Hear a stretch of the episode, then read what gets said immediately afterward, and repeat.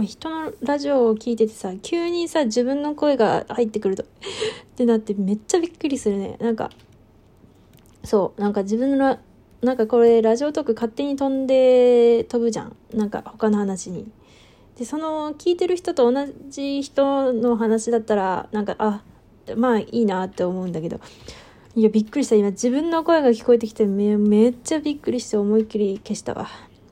消したっつうか、止めたっつうか。いやすごい。あそうなんだな。びっくりするよね本当に。でもなんか自分の声なんか昔よりなんかちょっと低くなったような気がしてまあ陽気も悪陽気も悪しきもだな。なんかあんま高いとなんかなって思ったけどでも低くなるとなんかちょっと年食ったのかなみたいな気分になってなんか複雑っていう。低いって言う言っていいのかな？低い。別にアルトアルトソプラノアルトアルトになったとは言えないかもしれないしな。声質が変わったのいや一緒だよな。わかんないけど。例えば iPhone さ iPhone っていうか携帯を乗り換える時に基本的にデータ移行をしないんだけども溜まってしまうから。でまあ大最近のは携帯ショップに返しちゃうからないけど、まあ、だいぶ前のはあってさ、そこにもしかしたらね自分のうっかり取ったボイスメモとかが残ってるかもしれないな。それで確認はできるんだけどこういうの。まあめんどくさいし充電入んないだろうなっていうのが一番めんどくさいよね。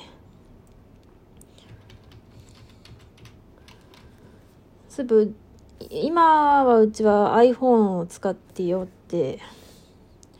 これどっちだっけ？ちょっと待って。iPhone 使ってて大体最近は iPhone だけど。一時期なんか iPhone なんかねあみんな Android 使ってんじゃねえかなと思って Android にしたことがあって。そう iPhone 使ってたのに Android にしたの一時期。一回だけ。防水携帯だったんだけど。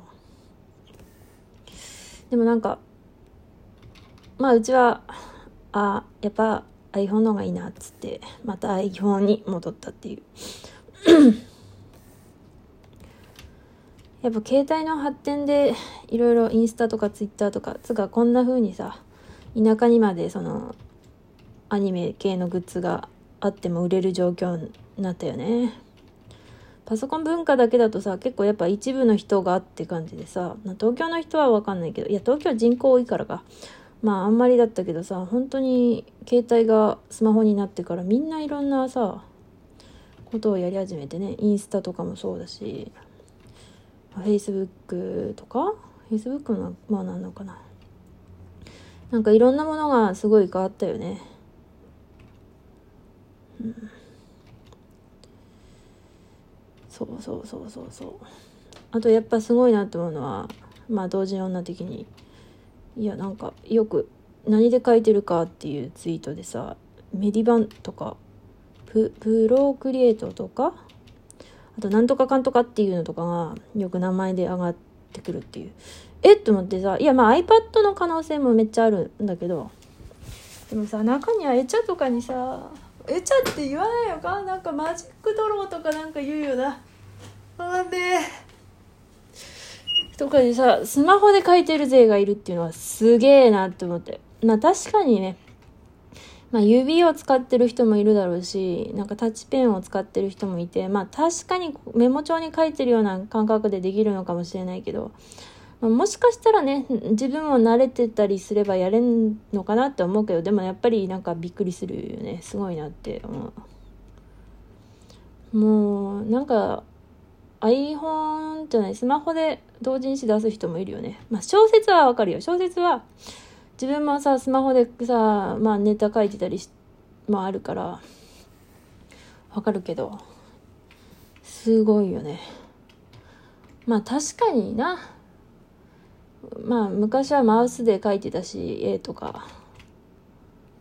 それになんか、すごい、なんつうんだろうな。ビット24みたいななんか解像度超低いお絵かき掲示板とかに書きまくってたもんね。なんならさ、なんならだよ、あの、ぼかし機能もないしさ混色機能もゼロなのにさあの混色してたよね。あのわかると思うんだけどこう拡大してすげえ画面を拡大して色をのせとなんか混色になんなかったっけ？なんかなんなかった？混色に。それか拡大してつなぎの色を入れてたんだっけ？いや混色になった気がするんだよね。なんとかして混色っつうかぼかしっつうかアンチエイリアスをつけてた記憶があるんだよな。なんとかしてさぼかしてたよね？アンチエイリアスか。なんかそんな時代がなんかお絵かき講座みたいなね前喋った気がする。ラジオトークの初期に喋ってないかな。あってさなんかそこですげえのね一個一個のマスの使い方が。途中でそのぼかし機能だぼかしというかエアブラシかな。なんかまあとにかくこうただ色を置くだけじゃなくてなんかこう、ま、なんかエアブラシかなみたいな機能が割と出てきてその前からあったんだっけ。でもそのエアブラシの使い方がすごくてなんかすごかったよね。昔の絵見るとさこうめっちゃあ自分のじゃなくていろんな人のもうなんかちっちゃい画面にすごい根気よく描いてるよね。うん。までそんな中でそのうちさまあサイとかもあったでもあったし結構ね手書きブログとかまたその話だけどやってさ手書きブログはまだねなんかもうちょっと絵が滑らかになって確か。でもそれでも混色ないからね。ドロワーとかには混色あったけどなかったよね手ブロあったっけ？色は変えられるんだっけ？なんか混色っていうよりなんかすげえ根気強く描かないといけなかった気がするんだよな。でもそれでもすんごいなんかぼかしたりする人いたよね。手書きブログ今色あったんだっけ？途中でできたんじゃなかったっけ？やったのか今色くらいは。なんかでもすげえ、めちゃくちゃ手間をかけて書いてた気がする。塗りつぶしあったっけ？あ、50%ができて、途中からだっけ？50%ができるようになったのは。それでなんかすげえなんかね、すごい人はめっちゃコツコツやってたような気がする。まあさすがにうちドット絵のゲーム自体はパソコンやってないはず。1990年代だよね多分。だけども2000年代だからうん。まあそっちまで行く人に比べるとそうでもないんだけど。いやあったわ。